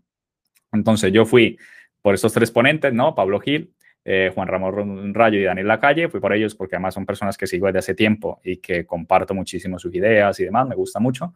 Y eh, luego pues estar ya en el, en el ambiente cripto y conocer el contenido, pues sacando este contenido de ellos y lo que te he comentado eh, antes de, de, las dos exchange, estas, ¿no? Las dos exchange grandes, como son FTX y, y, KuCoin.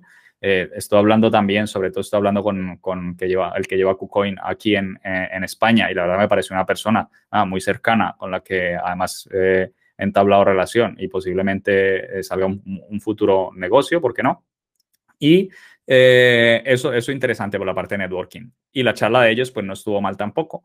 Eh, no aportó mucho valor educativo, pero bueno, no estuvo mal. Y luego también estuvo el, eh, el segundo de Tether, el segundo de Tether, que esto eh, sí que lo había yo leído, pero no sabía si al final iba a asistir o no. Entonces, claro, la charla esta fue en inglés, ahí desconectó a la mayoría de las personas y demás. Eh, yo no entendí mucho, mucho, pero lo que pude entender, pues bueno, a mí me dio una visión diferente de Tether, ¿no? Me dio una visión diferente de Tether como, como moneda estable que es, ¿no? Porque todos sabemos que es como el, eh, o por lo menos se le tilda el cisne negro dentro del mundo cripto, ¿no? Entonces, bueno, pues eh, al fin y al cabo eh, es como cuando confías en una empresa como tal, ¿no? Confías en una empresa, si el de la empresa desaparece, pues bueno, a lo mejor pues se va todo al traste, ¿no? De Tether se dicen muchas cosas, pero sigue estando ahí arriba, no sé por qué, sigue estando ahí arriba, sigue habiendo confianza al fin y al cabo. Entonces, bueno, eso por un lado. Y luego es que poco más. El resto, pues bueno, pues rifaron, ¿no? Eh, rifaron un Audi, eh, un Bitcoin, ¿no? un Audi, no cualquier Audi, un R8, ¿no? que no sé cuánto cuesta un R8, pero, pero había más mucha... Un, más de un Bitcoin, probablemente. Sí, sí, no, no unos cuantos Bitcoin, sí. Eh, un Bitcoin, eh, varios Ethereum también. Entonces, eh, mucha opulencia, ¿no? Mucha opulencia. yo estuve en la zona VIP y, y, bueno, pues era todo el rato, no paraba la comida, que estuvo muy bien, ¿eh? Yo me, yo me hinché comida, sobró la comida, eh, vino, bueno, bebida, lo que quisieras. Luego nos invitaron a una, a una fiesta mm, VIP también, ¿no? Ahí no podía ir todo el mundo, están los autobuses esperándonos fuera, entonces ya ahí era donde podías hacer un poquito más de networking. Y estaban todos los youtubers, todos los influencers, todos, todos, todos los, los, los más top, ¿no? De, de, España, hasta los que no tienen mucho que ver con, con, con temas de, de finanzas, sino que están más metidos a lo mejor por el lado de, de bienes raíces y demás, ¿no? Eh, inmuebles, también estaban allí. Entonces, bueno, cosa que me sorprendió muchísimo, el, el alcance que puede llegar a tener, pues, eh, el dinero institucional que tiene ahora Mundo Cripto, ¿no? Porque es un, se ha convertido ya en una, en una institución. Eh, estuvo también el de Wave, el de Wave, que es un, eh, el creador de Wave, que es un multimillonario que es eh, ruso, bueno, es entre ruso y ucraniano, no se sabe muy bien. Y, y, bueno, pues alrededor de esta criptomoneda sí que hay una polémica porque Wave sí que fue como el, el, el, anterior a Luna, ¿no? La caída de Wave fue antes que, que la de Luna, lo explicó allí un poco. También tiene una moneda estable que se llama USDN que a día de hoy todavía no ha conseguido la paridad total. Eh, la posibilidad de conocer allí a, a, esta persona también, pues ahí estuvo. Y, y bueno, pues eso es como un poquito el resumen que hubo. Si tuviera que darle una puntuación, eh, pues, mm, teniendo en cuenta mis objetivos que era el networking y eh, ir a, a conocer a, a, bueno, pues a conocer, a, ver la charla de Juan Ramón Rayo y, y estos y, y compañía, eh, es que no le podría dar una puntuación objetiva como tal, ¿no? Porque a mí sí me ha gustado la charla de ellos, pero fue demasiado corta. Entonces yo creo que ahí vamos a coincidir todos, ¿no? Entonces mm, fue un reconocimiento de marca como tal. Entonces, eh, ahora todo el mundo conoce a Mundo Cripto. Entonces yo creo que ellos han eh, conseguido, entre comillas, eh, un poco el objetivo, ¿no? Al final han presentado, han presentado el producto sin token, pero han presentado el producto y eh, pues el networking para mí fue lo, lo, lo, más importante, ¿no? Estuve también con los del gobierno de El Salvador, eh, me quedé también con el contacto con ellos porque, como sabes, soy de Colombia y ellos tienen mucho interés, Mundo Cripto tiene mucho interés en eh, entrar en Colombia también y entonces me quedé con el contacto de la persona eh, me quedé con el contacto de la persona que lleva eh, Mundo Cripto en Latinoamérica, ¿no? De hecho, tengo una reunión con él eh, esta semana. Entonces, bueno, para mí, pues fue todo un éxito el evento. Pero, claro, esto no es, esto no es objetivo. ¿Un seis y medio? Sí, podría darle un seis y medio. Pero es que el contenido realmente, para una persona normal que no estuviera en el mundo del emprendimiento y más en cripto, eh, yo creo que no le aportaba mucho. Bueno, pues te dan regalos, ¿no? Unas gafas, la posibilidad de haberte ganado a, lo mejor algún Ethereum, bueno, pues alguna cosa de estas sí, ¿no? Pero fueron siete horas allí metidos, ¿no? Yo estuve en zona VIP, que también eh, suma, ¿no? Al principio sí que estaba arriba, luego ya me bajaron eh, a, a zona VIP, pero arriba siete horas en un asiento pequeño con un montón de personas ahí alrededor, yo creo que se hubiera hecho bastante más pesado, ¿no? Luego ya en la zona VIP, pues tienes un sofá para ti solo prácticamente y lo que te he dicho, comida y demás. Entonces, claro, eh, es difícil así, pero sí, démosle un seis y medio. Yo creo que un seis y medio está así, está bien. Yo, eh, yo he participado, he dado charlas en muchos eventos de, inversión, de trading, etcétera. Y a ver, joder, es que mmm, yo creo que el problema son las expectativas este tipo de eventos mm, no, no son para, para, aprender, no es un curso, no es un, un, programa de especialización.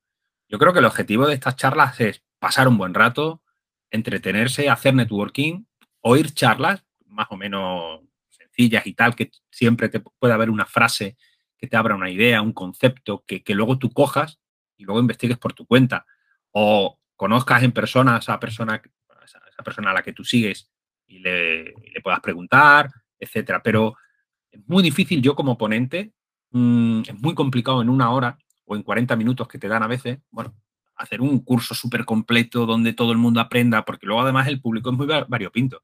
Hay gente que sabe mucho, hay gente que no sabe nada, hay gente que así, así. Entonces, ¿qué, qué nivel, eh, ¿a qué nivel lo haces? ¿Nivel avanzado, nivel básico, nivel introducción? Muy complicado. Entonces yo creo que hay veces que hay que ser un poco más laxo, no sé, no ser tan exigente o no poner unas expectativas tan, tan enormes con estos eventos. eventos. Yo creo que el principal objetivo es crear comunidad, pasarlo bien, hacer mucho networking, introducirte en un tema que a lo mejor no sabes nada mm, a coste cero o a coste muy, muy bajo. Un curso igual sí que tiene un coste un poco más, más alto, pero ya aquí te llevas una idea, una semblanza de dónde van los tiros. Entonces, hablo en genérico, ¿eh? no sé este evento, probablemente este evento, muchas de las críticas que se le han hecho pues están bien hechas en cuanto a contenido, a profundizar, a profundizar en, determinados temas y tal, pero bueno, yo desde el punto de vista del ponente, a veces es un hándicap qué, qué hacer y cómo aportar valor en 40 minutos y que todo el mundo salga satisfecho. Es muy difícil, muy complicado. Sí, a mí, a mí si me propusieran, que es lo que yo creo que, que va a pasar, eh, intentar llevar a Mundo Cripto a Colombia, a Medellín en concreto, eh, yo de las primeras cosas que haría sería resaltar eso, ¿no? La, la, aportación de valor. Yo sí que creo que la aportación de valor eh, es importante y como te digo, a lo mejor, o como has dicho antes, en 40 minutos, a lo mejor se puede aportar valor, ¿no? Si mm, nos sí. centramos con unos objetivos claros y definidos desde el principio. De hecho, yo he ido a eventos aquí en Madrid de trading también, en los cuales has participado, bueno, o, o te han invitado algunas veces, ¿no? Uh -huh. Donde conocí también a, a Pablo Gil, eh, estos eventos de Master Trading que se hacen aquí. Y son eventos que, bueno, pues eh, lo que dices tú, a lo mejor no te dan mucho, pero te aportan unas ideas eh, muy chulas que a mí todavía me, me, me, sirven, ¿no? Y conoces sobre todo a gente, a veces por medio de ese conocer luego a otro y así, ¿no? Entonces, eh, sí que se puede aportar valor, pero eh, se podía haber hecho mejor. Yo creo que todo este, este problema mediático que ellos tuvieron y demás, pues eh, también, eh, también influyó ¿no? en, que, en que a lo mejor no haya sido todo lo, todo lo top que, que, pudo haber sido. Pues no estaban tan centrados como deberían de estar. Sí que había muchos juegos alrededor, regalaban muchas cosas, mucha opulencia, mm. había mucho dinero. Yo estoy convencido mucho dinero institucional porque esto no deja de ser otra cosa más que un lanzamiento. Pero yo lo sabía, ¿eh? yo lo sabía. De hecho, yo iba a ver el lanzamiento también. Entonces yo sería de los pocos a lo mejor, porque el lanzamiento fue al final, que estaba muy pendiente de Manny cómo presentaba el producto. Porque, bueno, pues mira, quién sabe si en un futuro a lo mejor puede ser un buen token de inversión, ¿no? O quien quita una idea. Yo estoy en el nicho de la educación, ¿no? Entonces, eh, quien quita que luego eh, allí se puedan vender en ese metaverso, a lo mejor aulas. De hecho, ah, vale, la otra parte, la otra parte ahora se me viene a la cabeza, es que permite que expertos vayan a enseñar allí. O sea, el objetivo de ellos es crear un Udemy, ¿no? Es un Ajá. Udemy en el que, en el que Enrique Valdecantos, por ejemplo, vaya a hablar allí sobre el método Wyckoff y tú tengas allí, bueno, tu aula, ¿no? En el metaverso, te pongas tus gafas y seas tú allí con, bueno, con tu avatar dando clases sobre el método Wyckoff, por ejemplo. Entonces, eh, eso me pareció interesante porque como ponente también podría, como, como profesor también podría participar yo allí, ¿no? Entonces iba a escuchar un poquito eso. Sí, no, no, desde luego, vamos, yo creo que pasan muchos otros eventos. Uno se ha ido a Fitur, por ejemplo. Fitur es la gran feria del turismo en España, una de las más importantes del mundo.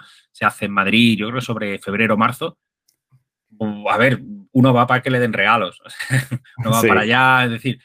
Eh, pero luego, a nivel, porque en teoría es una feria profesional. Eh, luego los profesionales van para hacer networking, encontrar un contacto, si quieren ir a un, eh, ampliar su oferta de, no sé, de viajes en un destino, pues hablan con los proveedores de allí, en fin, que siempre hay oportunidades en cualquiera de este tipo de eventos, pero o bien las tienes muy claras o, bien llevas unas expectativas más razonables, yo creo que al final todo suma y lo que tú dices, con críticas, porque seguro que se puede hacer mejor, segurísimo, y seguro que hay eventos mucho más interesantes o no, pero bueno, yo me quedaría al final en un término medio, término medio. Un poco, un poco de cripto festival, que seguramente lo tuvo, ¿no? Eh, pero bueno, no, no lo que se apunta y desde luego no para la crítica, mm, el, intento de censura que me parece ya eso. Es, esa es la noticia. claro, eso es lo peor de todo. Hmm. Muy fuerte que a día de hoy haya partidos políticos que, quieran que se impida un evento público. Gente adulta, de mayores de edad, donde no, se hizo nada más allá de hablar sobre, sobre hmm. criptodivisas, sobre, en fin, inversión, de acuerdo, pero bueno, sin hacer recomendaciones. Lo compararon con, con IM, IM, ¿te acuerdas? IM Academy, ¿no? Estos estafadores también, estos que sí, o sea, o sea, se sabe que son estafadores, que sí que hicieron un evento, además no hace mucho, eh, en Barcelona y reunieron ahí un montón de personas y de hecho creo que uno de ellos tiene tu libro ahí en la mesa, en uno de los vídeos de YouTube o algo así, ¿no? Algo, algo de eso vi por ahí en, tu, en, en tus redes también. Y, pero son estos, los compararon con ellos, ¿no? Entonces, bueno, pues no sé hasta qué punto eh, fue una confusión o fue, no sé, no sé cómo, es que a mí, me chocó también un poco. Yo dije, bueno, eh, sí que es verdad que a lo mejor eh, querían presentar un token, pero no deja de ser un lanzamiento como tal. No te están diciendo ahí y siempre que te pongan el cartelito de que no es consejo de inversión, cuando se hacen los eventos de trading aquí, por más de que sí sea, por ejemplo, XTB y demás, XM y otros que a lo mejor sí están regulados, pues ellos también están de alguna forma ofreciéndote que operes en sus plataformas, ¿no? En todo, caso, también se podría eh, tirar el evento abajo. Yo veo bien de todas maneras que la CNMV advierta. a ver, yo vería bien que la CNMV haga bien su trabajo siempre. Otra cosa es que no lo haya hecho en el pasado, pero que lo haga ahora en el presente, pues bueno, me parece bien. También esto es compatible con hacer una crítica, crítica a la CNMV y decir que siempre debería haber obrado bien y debería siempre tener los mismos criterios para obrar en el futuro. No que en función de la oferta pública que se haga, si es una institución pues, más eh, en relación con, el Estado y con el establishment, pues que haga un poco la vista gorda y si es algo nuevo, no regulado, de pronto lo haga bien. Entonces yo creo que está bien que haya cierta protección al inversor, porque, porque sí, yo creo que eh, el inversor también quiere ciertas reglas, eso no está, no está para nada em, eh, enemistado con, la descentralización, con, que no haya un exceso de normativa, eh, con que haya libertad, pero que haya ciertas reglas, pues precisamente para que no venga un broker y te estafe, pues, pues está bien. El problema es, ahí hay un debate sobre si se extralimita muchas veces el control de los estamentos hacia las iniciativas privadas y luego que efectivamente no, no siempre lo hacen con el mismo criterio. Y hay, en hay casos en el pasado que no han obrado bien la CNMV y han dejado hacer salidas a bolsa o, de preferentes, etcétera, que luego se ha resultado que eran empresas, bancas y tal, que estaban quebradas, y ahora pues parece que están intentando hacer eh, su trabajo. Pero yo no veo mal que, bueno, que haya esa labor de advertencia, de educación financiera, de que la, gente conozca los riesgos que hay implícitos en, todo este tipo de inversiones, que son extremadamente volátiles y además en un ecosistema nuevo, que siempre digo lo mismo, que por prueba y error, por, o sea, el capitalismo al, al, final es un proceso de destrucción creativa, ¿no?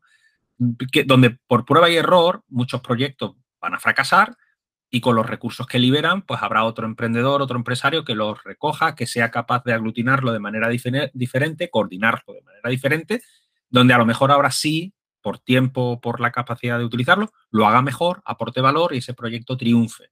Que no triunfen desaparecerán, liberando los recursos, y los que triunfen ganarán dinero aportando valor a la sociedad.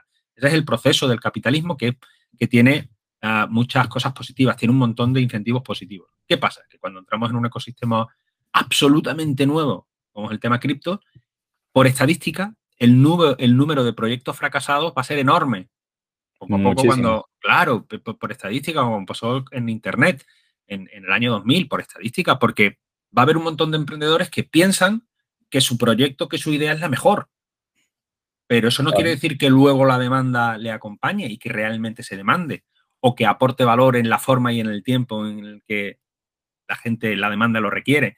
Pues por estadística van a fracasar un montón de proyectos, la inmensa mayoría. Y de ahí, de esa experiencia con el error, de ese aprendizaje con el error, empezarán a surgir nuevos proyectos que poco a poco vayan atinando y lo hagan mejor.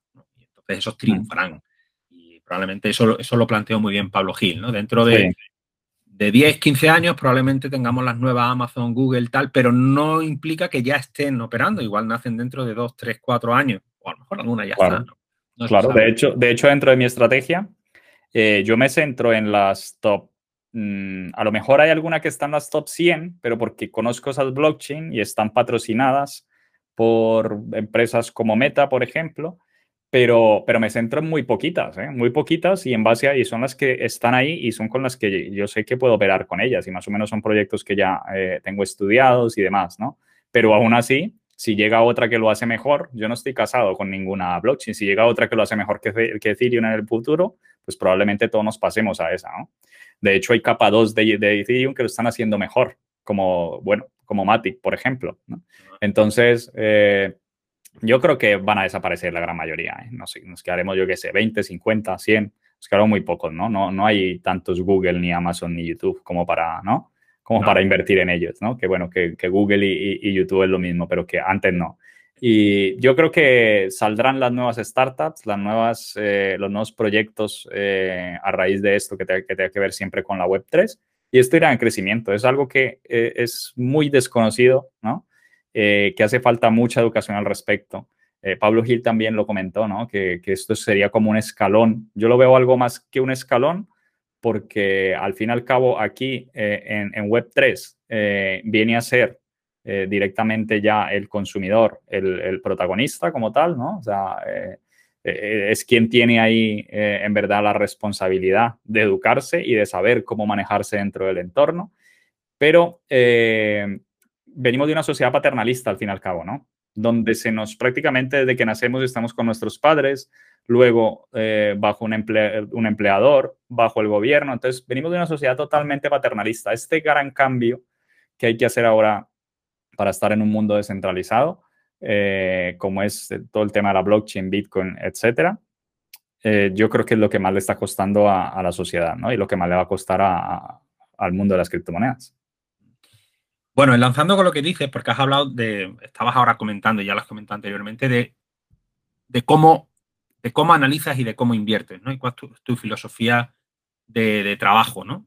Eh, para intentar detectar buenos proyectos o por lo menos aproximarte a ellos, ¿no? A ver, me gustaría que, nos hablases ahora. Ya nos, bueno, primero, ¿qué es lo que haces, estás haciendo ahora mismo? ¿Cuál es tu proyecto?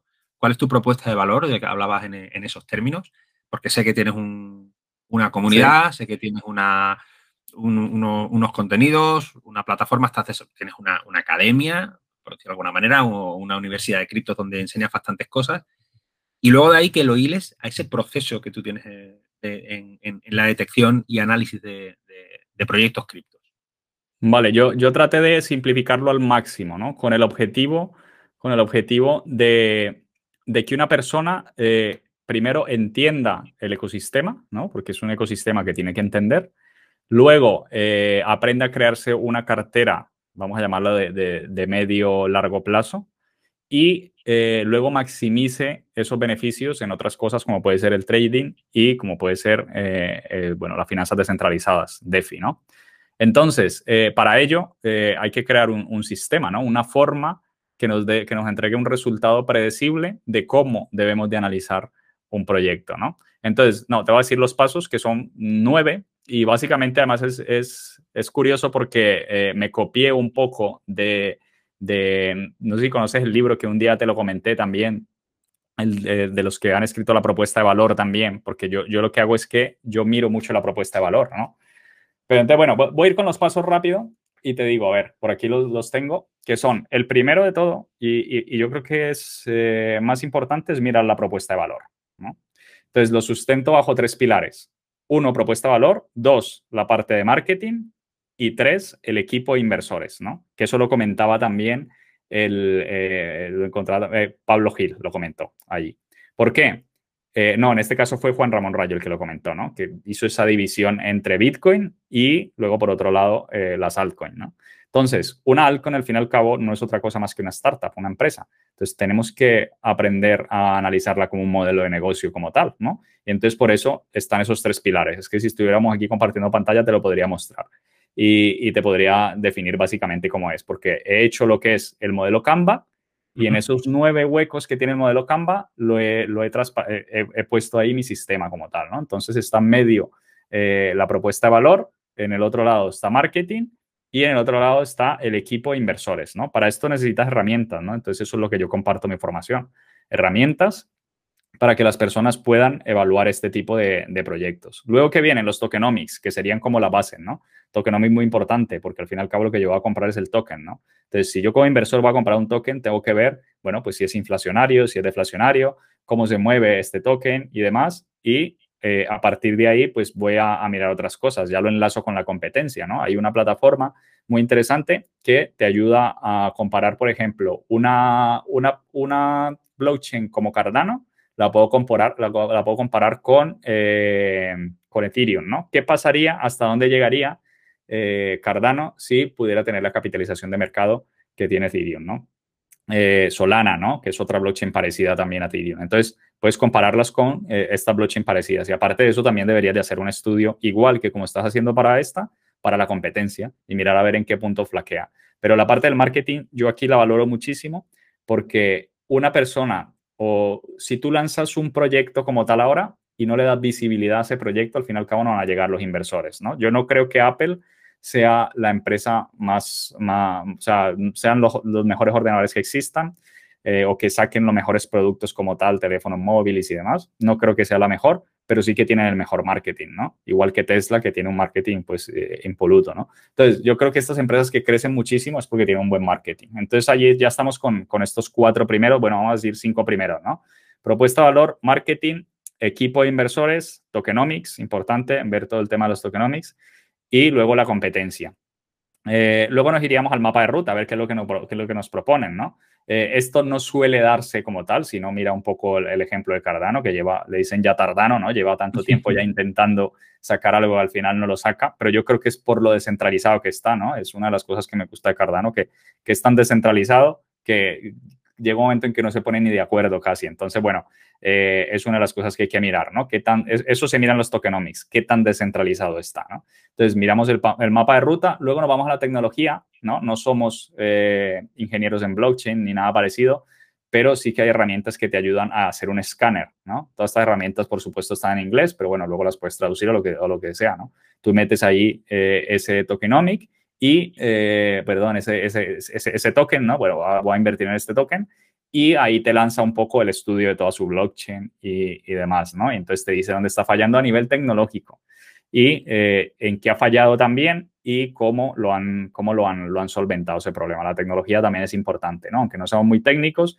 el hecho de ver que esta plataforma nos lanza un puntaje y nos dice, bueno, pues la tecnología va bien, eh, pues bueno, ya, te da un incentivo más. Y luego ya nos vamos a, la historia que tiene este proyecto, que bueno, la, blockchain en este caso o las criptomonedas tienen una, una, historia muy corta, pero bueno, sí que podemos irnos a ver qué dicen otros de ese proyecto, ¿no? Y yo a esto le doy también una, una valoración importante porque un proyecto como tal se vende muy bien y tú vas a su página web y vas a, a, una chain que también la está promocionando y le interesa que la compren y todo eso, pues ahí te van a hablar muy bien de ese proyecto.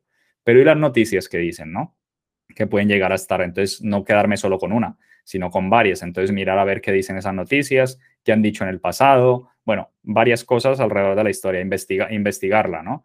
Y luego, por último, sí, ya que me voy al tema del análisis técnico, ¿no? Todo lo anterior, esos ocho pasos anteriores, que ahora lo repetimos, son para que me deriven al final al análisis técnico, que es donde yo ya tomo las decisiones. Y ya digo, bueno, pues está ahora en un buen momento de compra o no está en un buen momento de compra. Entonces, si quieres, repetimos que es número uno, propuesta de valor, número dos, marketing, número tres, el equipo e inversores, Número 4, los tokenomics. Número 5, la competencia. Número 6, mapa de ruta. Número 7, la tecnología. Número 8, la historia. Y luego, número 9, análisis técnico.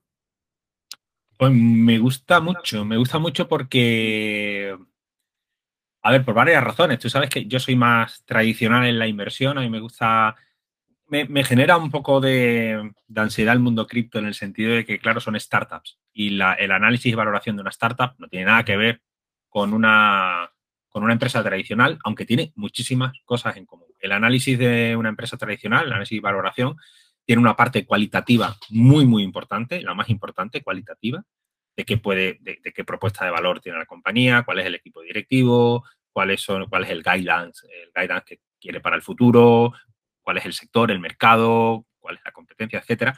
Eh, pero luego también tiene una parte cuantitativa y el pasado, los números, aunque no te aseguran que va a pasar en el futuro, obviamente son números pasados, son resultados pasados, pero sí te ayuda a entender un relato, un relato de cuál ha sido la empresa, el, desempeño empresarial, ¿no? Si ha sido capaz de aportar ese valor, de monetizarlo, de cómo lo ha hecho, de cómo toma las decisiones del equipo directivo, etcétera, etcétera. Los números dan muchísima información y aunque ya digo, no se puede hacer una extrapolación directa hacia el futuro, mezclando esa información tácita, cuantitativa que, tenemos en, en los números de la compañía, con ese análisis más cualitativo, que eso tiene muchísimo en común con lo que tú haces, podemos de alguna manera dibujar escenarios futuros que nos ayuden a entender si la empresa puede estar más o menos infravalorada o sobrevalorada. Y luego otro elemento que a mí me encanta es el tema del técnico, que tú dices, que en este caso tú y yo lo hacemos con Wyckoff. ¿Por hmm. qué? Porque esto lo, lo comenta muy bien Tom Williams y, Han Pruden, que es la diferencia entre valor eh, percibido y valor intrínseco. El valor intrínseco es aquel valor que tiene el proyecto o el negocio por sí mismo. Eso vale o no vale. ¿no? Eso te va a generar una serie de flujos futuros, un dinero, un negocio, un valor que a día de hoy lo podemos cuantificar en un rango de precios y podemos decir, este negocio a día de hoy podría valer entre tanto y tanto. ¿vale? Eso, aunque es una interpretación subjetiva, pero, pero ciertamente se pueden hacer diferentes escenarios y llegar a un cierto rango, rango de valoración subjetivo, pero que nos aproxima a lo que vale esa empresa o ese proyecto por sí mismo. Pero es que luego está el valor percibido, que es, lo otro es una apreciación personal, y es que el consenso de mercado o el promedio de mercado está reconociendo ya ese valor o no lo está reconociendo. Em, y ahí entra en juego la oferta y la demanda. ¿Cómo está ese juego entre oferta y la demanda? ¿Esa oferta y la demanda está ya de alguna manera haciendo que el precio converja a ese valor intrínseco que yo he calculado? Eso es clave. Para mí es clave.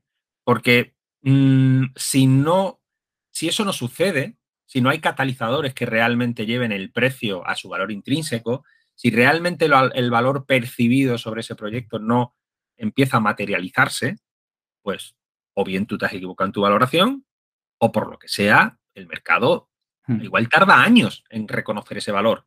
Y Fíjate, un mira, de oportunidad y un tiempo. Y te voy, a, te voy a cortar ahí, pero rápidamente, en este caso, porque me pasa con Polkadot, ¿no? Para mí es, o sea, yo por más de que la he evaluado y la he valorado, llego a pensar, ¿será que me estoy equivocando en algo? Pero para mí está infravalorada. ¿Por qué? Porque Polkadot viene con una propuesta de valor muy interesante y no es consejo de inversión, viene con una propuesta de valor muy interesante que es conectar, ¿no? Es esa interoperabilidad entre blockchain. Entonces viene con una, una propuesta de valor muy interesante que además es de uno de los creadores de, de, Ethereum, ¿no? Gavin Wood, que, está, que es el que inventó el lenguaje de programación Solidity, ¿no? Que es en el que se está creando prácticamente todo ahora. Entonces, claro, yo veo que ese proyecto está tan barato, tan bajo como está, y no le veo como que despegue y se está construyendo sobre él y, se está, y está entrando capital, pero dentro del gráfico entro y no se mueve el gráfico. De hecho, eh, cada vez va más para abajo. Entonces, ahí donde, donde entra y cuando lo estabas comentando, eh, dije, pero es que eh, es, lo, que me pasa con Polkadot justamente. Claro, ahí hay dos, bueno, podríamos dividir entre dos filosofías de inversión. Aquel que busque una, busca una divergencia máxima, es decir, yo valoro el proyecto y le encuentro un valor intrínseco brutal, tremendo, como el que tú encuentras en Polkadot, y me aprovecho cuando está más deprimido que nunca, aunque pueda seguir deprimiéndose en el futuro, no me importa. Yo voy a, confío tanto, tengo tanta convicción en que eso va a valer y que tarde o temprano eh, el mercado lo va a reconocer, es decir, el valor percibido será positivo y no negativo, eh, que yo incluso hago DCA, ¿no? O holdeo, ¿no? Con cojones, ¿no? Como se dice en el mundo cripto, que es la técnica del DCA, del dollar cost averaging. O aquellos que dicen, bueno, igual me equivoco, igual mi convicción no es tan sólida y voy a esperar a que el mercado ya lo empiece reconociendo, aunque me pierda un cierto recorrido, aunque ya el valor vaya en tendencia alcista y yo no haya entrado en los mínimos. Y no voy tanto a promediar a la baja por si acaso, porque claro, holdear con cojones en un activo que nunca va a hundirse, que no va a quebrar, pues entonces sí. Eso Pudiendo comprar en otros niveles mejor, ¿no? Claro, pero, pero ojo, cuidado que, que holdear y altcoin es una mezcla muy, muy complicada, porque las altcoins muchas van a quebrar, van a ver cero. si vas comprando en las bajadas, pues lo puedes perder todo, ¿no? Entonces, claro, ahí es muy interesante porque esa, esa parte de valor intrínseco, valor percibido es, bueno, y muy bien, de acuerdo, cómo, cómo, cómo actúo, ¿no? Y, yo creo que hay esos dos planteamientos. O, hago una filosofía más deep value, que sería dentro de lo que es análisis fundamental como se conoce, o sea, yo compro en mínimos mínimos aunque eso se hunda, realmente estoy tan convencido del valor intrínseco que tarde o temprano eso tiene que subir para arriba, o espero a que el mercado me lo vaya reconociendo y cojo ya el, movimiento en tendencia, en momentum, porque ya estoy, aunque no sea el primero de la fiesta y no tenga el mejor precio medio de la fiesta, pero ya estoy aprovechándome de, la, corriente del mercado, de ese valor percibido que empieza a converger con el valor intrínseco. Es muy bonito. de la tendencia, sí. Totalmente de acuerdo. Pues sí, es que no, se, puede llevar muy, muy, muy a la par eh, las inversiones, lógicamente, a largo plazo dentro del mundo de la bolsa y luego, pues con unos matices, como has dicho tú, eh, al mundo cripto también. Bueno, oye, ya por, por ir terminando, eh, llevaremos hora y media, me parece, ¿no? Por ahí, hora y veinte. No, lo sé, pero llevamos un buen rato, no, no te quiero quitar más tiempo.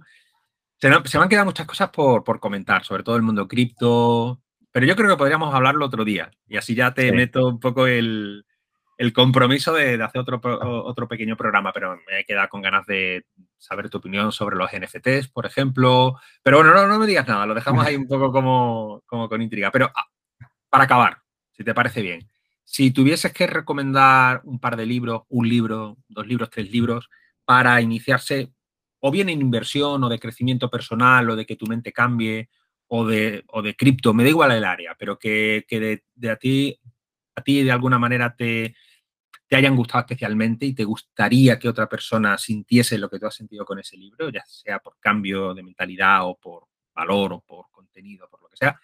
¿Me dirías alguno en especial? Sí, sí es, yo voy a dividirlo en dos. Por ejemplo, tenemos aquí atrás el patrón Bitcoin, ¿no? ¿Por qué? Porque este libro, mm, yo cuando lo cogí pensé que me iba a hablar todo el tiempo de Bitcoin, pero en verdad llegas a la mitad del libro y todavía no te ha dicho nada de Bitcoin. Entonces te habla de economía en general y te ayuda a entender, pues, de un punto de vista histórico más bien, pues eh, la evolución un poco de, del dinero, ¿no? Y luego, eh, tenemos también por aquí Sapiens, de Humanos a Dioses, que a mí me encanta este libro, es de Yuval, eh, porque es la historia. Entonces yo creo que el que no conoce la historia está condenado a repetirla, ¿no? Entonces se, han hecho cosas muy mal a lo largo de la historia, pero también se han hecho cosas bien, ¿no? Entonces eh, yo creo que a mí no me gustaba la historia hasta que conocí este libro. De hecho yo siempre he dicho, bueno, eh, para mí la historia en el colegio siempre ha sido como, como una pérdida de tiempo, ¿no? A mí con que me hubieran enseñado a leer y poco más, ya con eso me valía pero resulta que la historia tiene algo, algo muy interesante y Yuval lo cuenta muy bien en su libro, que es un poquito grande, pero bueno, te da un baño de realidad pues desde prácticamente de que evolucionamos eh, como especie y luego pues te da unas pinceladas de lo que podría ser el futuro. Ya por decir otro más, el otro Yuval que está ahí, el de Homo Deus, este habla un poquito más de inteligencia artificial y hacia dónde, hacia dónde va, ¿no? Por eso se, llama eh, Sapiens de humanos a dioses, ¿no? Porque eh, él ahí básicamente nos cuenta cómo es que eh, el ser humano a día de hoy ya se considera como un dios y está invirtiendo mucho. Eh, te ayuda mucho para el tema de las inversiones también porque te deja ver de alguna forma dónde, dónde, es que se va la inversión siempre y cada, cada vez que hay grandes crisis, al fin y al cabo, en los que hay que confiar es en los científicos, ¿no? Y son los que han llevado la economía a, a donde está a día de hoy. Entonces yo creo que es un libro muy interesante para, para aquellos que se quieran acercar al mundo de las inversiones y lo quieran conocer también al mundo, aunque no te habla directamente de inversiones, pero pues yo me lo llevo a ese terreno. Bueno, tres, tres libracos, tres libros muy buenos, que en el patrón Bitcoin además te iba a decir la polémica con, con Nassim Taleb, que hace el prólogo. Un prólogo. Este, este, es el nuevo, este es el otro, ¿eh? Este es, este, en este ya no hay prólogo de Nassim Taleb. Ah, no sabía yo, pues probablemente, probablemente exigiría. Ah, Saylor, eh, el de MicroStrategy, y muy interesante porque ahí eh, escribe un poquito de cuándo entró él a Bitcoin como tal y en los niveles en los que entró. Y si te vas al gráfico de Bitcoin, puedes ver cómo fueron sus compras un poco progresivas, ¿no? Dice que compró en seis meses y no sé, bueno, ahora la cantidad no lo sé, cuántos, cuántos millones fue que metió en Bitcoin, pero se ven sus compras ahí, en, o sea, se, se nota que en el gráfico que a partir de, no sé si fue ahora en el, en el 2020, creo que fue, que fue cuando empezó a comprar ahí eh, MicroStrategy, o no sé si fue él con su, yo creo que lo tuvo que haber hecho por medio de su empresa, lógicamente. Sí, sí, lo hace con MicroStrategy, lo, tiene en balance de la empresa.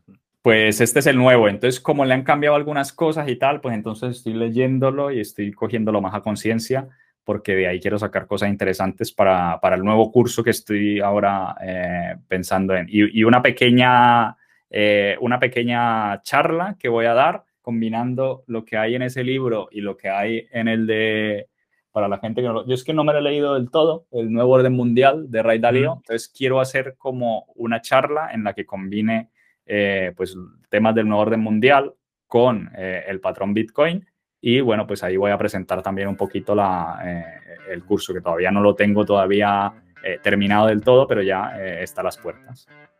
Eh, de esa charla manténme informado porque vamos a, vamos a intentar, o por lo menos en, la medida de lo que yo pueda, darle difusión, ¿vale? Y porque me parece me parece súper interesante ese enfoque. Sí.